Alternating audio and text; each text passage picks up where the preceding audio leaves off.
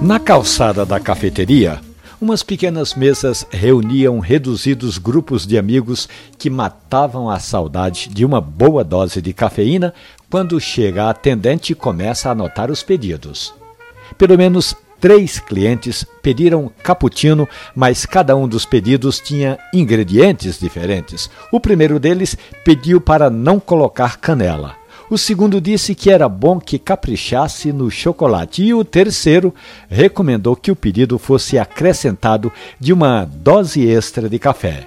Tudo anotado, vieram os pedidos, todo mundo confere, tudo bem, mas aí o rapaz que estava na mesa ao lado perguntou à atendente qual era o conteúdo do café cappuccino da casa.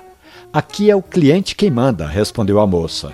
É assim, não dá para imaginar que todo mundo tenha um gosto igual. Então, em tempos de pandemia, o cardápio da cafeteria pode muito bem se adaptar às exigências do consumidor e até modificar o tradicional cappuccino, que é um terço de café expresso, um terço de leite vaporizado, um terço de espuma de leite numa xícara de 150 ml e só outros ingredientes foram sendo acrescentados, mas tudo bem, não é? O importante é agradar o cliente.